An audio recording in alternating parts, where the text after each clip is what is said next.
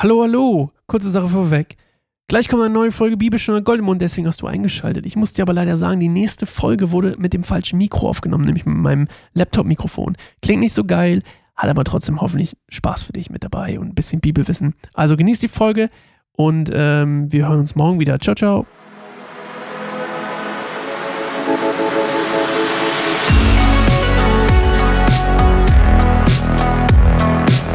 Hallo. Willkommen. Eine neue Folge Bibelstunde Goldemund. Mit eurem Yours truly, sagt man glaube ich in, in Englisch, aber ich weiß nicht, wie man es auf Deutsch sagen würde. Mit eurem Liebling. Mit Sascha. Ich bin's. Hallo. Ah, schön. Ich hatte gerade einen richtigen sentimentalen Moment, habe mich gefreut, dass ich das hier machen darf. Und einer der Gründe, warum, und das jetzt, ist jetzt irgendwie ein bisschen spontan entstanden, das war jetzt irgendwie nicht geplant, aber einer der Gründe, warum ich das hier machen kann, ist Patreon. Ist nur einer der Gründe, aber es ist einer der Gründe. Patreon.com, patreon.com slash kein einsamer Baum. Wir sind nämlich kein Verein, noch nicht, bald, aber noch nicht. Und deswegen ist es für uns nicht möglich, Spenden, vor allem nicht in großer Summe anzunehmen. Und Menschen, es gibt Menschen, die uns Geld schenken, und das ist sehr lieb, ähm, weil es ein Teil meines, ähm, ja, meines Gehaltes ausmacht und meines Jobs, überhaupt so einen kleinen Job macht. Ähm, aber das ist noch weit davon entfernt, dass es in irgendeiner Weise ein regulärer Job wäre. Und das ist trotzdem weiterhin mein Ziel, dass es einer wird, weil ich gerne Leute befähige und gerne ähm, Menschen eine Plattform geben möchte, wenn sie über ihren Glauben reden möchten und anderen Leuten von ihrem Glauben erzählen möchten. Weil ich denke, das ist die beste Form, Menschen zu Jesus zu bringen, ist einfach persönlich von ihrem Glauben zu erzählen. Es ist nett in der Bibel zu lesen, es ist cool, dass sie es auch wahrscheinlich eher an Christen gerichtet, ne? Logischerweise, weil die sich mit sowas eher beschäftigen. Aber wenn man Jesus nicht kennt, ist mein Hauptziel eigentlich, Leuten eine Plattform geben, damit andere Leute Jesus kennenlernen können. Und ihr, du, wer auch immer, könnt ein Teil davon sein, das zu unterstützen, dass wir das hier noch viel mehr, viel mehr machen können. Ähm, und Patreon hat das Schöne, dass es quasi ein Kaufvertrag ist und keine Spende. Also ihr gebt 10 Euro zum Beispiel pro Monat und bekommt davon eine Gegenleistung. Das kann zum Beispiel, äh, bei uns gibt es eine Postkarte, könnt ihr mal auf Instagram gucken, da sind manchmal welche abgebildet. Ich poste vielleicht auch demnächst mal wieder was eine Postkarte einmal im Monat bekommt ihr mit einem, mit einem coolen, ja, wir nennen es intern immer Reminder, also Erinnerer sozusagen, ähm, an Gottes Güte und Gottes Gnade und Gottes Zusage. Und ähm, ja, geht gerne mal drauf, ist ganz leicht. Und wir lesen heute David verschont Saul ein zweites Mal. Und ich habe natürlich die beste Stelle wieder rausgesucht, um einen kleinen Patreon-Aufruf hier zu machen, äh, weil der Text sehr lang ist. 1. Samuel 26, 1 bis 25. Boten kamen aus Sif zu Saul nach Gibea und berichtete ihm, David versteckt sich auf dem Hügel Hachila, von dem aus man über Jechimon blickt. Da machte sich Saul mit 3000 der besten Männer Israels auf den Weg in die Wüste Sif, um David dort aufzuspüren. Er schlug entlang der Straße, äh, er schlug, er schlug, so, entlang der Straße beim Hügel Achila, beim Jechimon, wo David sich in der Wüste versteckte, sein Lager auf. Aber David erfuhr, dass Saul ihn in der Wüste suchte und schickte Kundschafter aus, die ihm bestätigten, dass Saul tatsächlich gekommen war. Da schlich David sich an das Lager Sauls heran. Er sah, wo Saul und sein Heerführer Abner, der Sohn Neas, schliefen. Die Krieger hatten sich in einem großen Kreis niedergelassen und in ihrer Mitte lag Saul.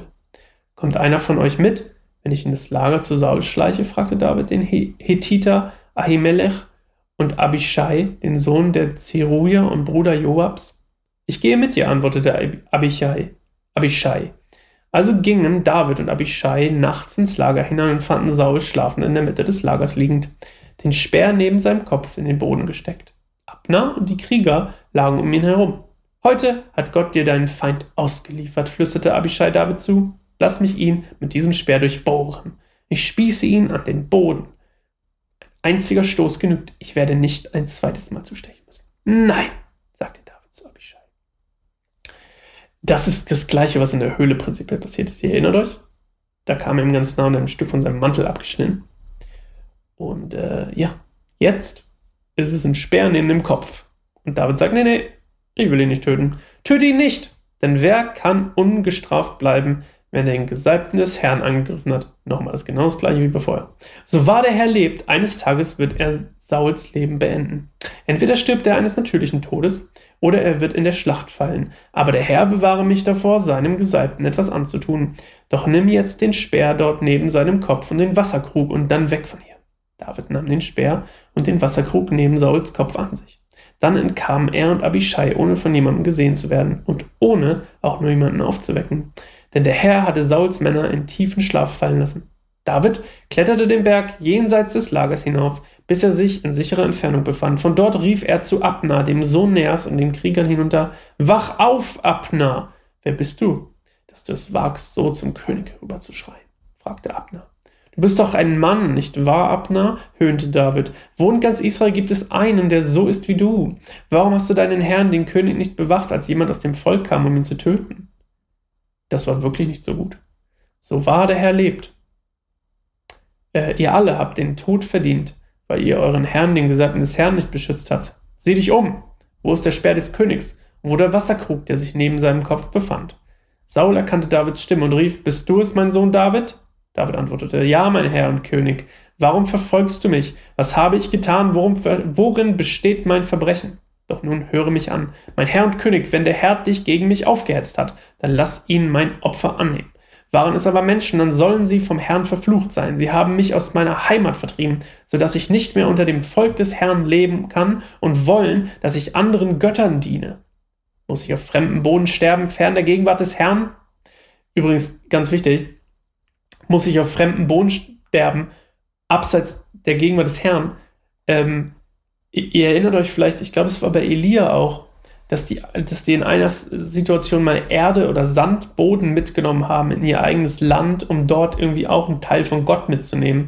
Damals dachten die Leute so, ey, ich muss, Gott ist nur da in diesem Land. Der ist quasi territorial beschränkt. Fand ich sehr spannend. Ähm, warum ist der König von Israel ausgezogen, einen einzelnen Floh zu suchen? Warum jagt er mich wie ein Rebhuhn in den Bergen? Da bekannte Saul, ich habe gesündigt, komm zurück nach Hause, mein Sohn. Ich will dir nie mehr etwas Böses antun, denn du hast heute mein Leben hochgeachtet. Ich war ein Narr und habe großes Unrecht begangen. Hier ist der Speer des Königs, antwortete David. Einer von den jungen Männern soll kommen und ihn holen. Der Herr belohnte die, die Gutes. Der Herr belohnt die, die Gutes tun und treu sind. Der Herr hat dich heute in meine Hand gegeben, aber ich habe dem Gesalbten des Herrn nichts angetan. So wertvoll dein Leben für mich gewesen ist, so wertvoll soll mein Leben in den Augen des Herrn sein.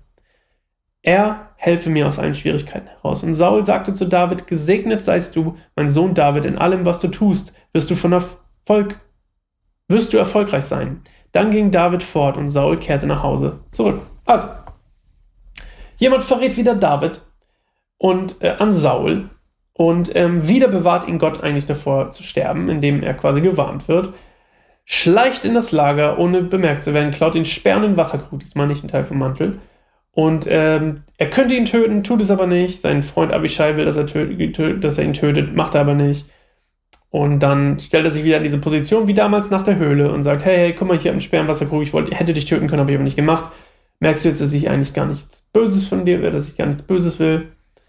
Und ähm, dann sagt der Mensch: Hey, wenn, wenn es so ist, dass Gott dich zur Verfolgung von mir treibt, von David, wenn er sagt, ey, wenn Gott sagt, ich, du sollst mich verfolgen, meinetwegen, dann werde ich Buße tun über das, warum ich verfolgt werde wenn es jedoch Menschen sind, dann sollen sie verflucht sein, ähm, weil es ist Gottes Absicht, dass ich König werde. Und dann erkennt Saul wieder, Mensch, hey Leute, okay, verdammt, David, you're right about it, ich habe gesündigt, es war blöd von mir, sorry, komm doch nach Hause zurück, alles ist vergessen und vergeben, wir sind wieder Freunde. Und da, da sind wir. Sind wir wieder Freunde? Question Mark? Wir werden es erfahren in einer neuen Folge Bibelstund. Hat Gold im Mund. Und zwar morgen mit David unter den Philistern. Warte mal. Haben die sich nicht gerade vertragen? Warum geht David zu den Philistern? Das werden wir morgen erfahren. Ciao.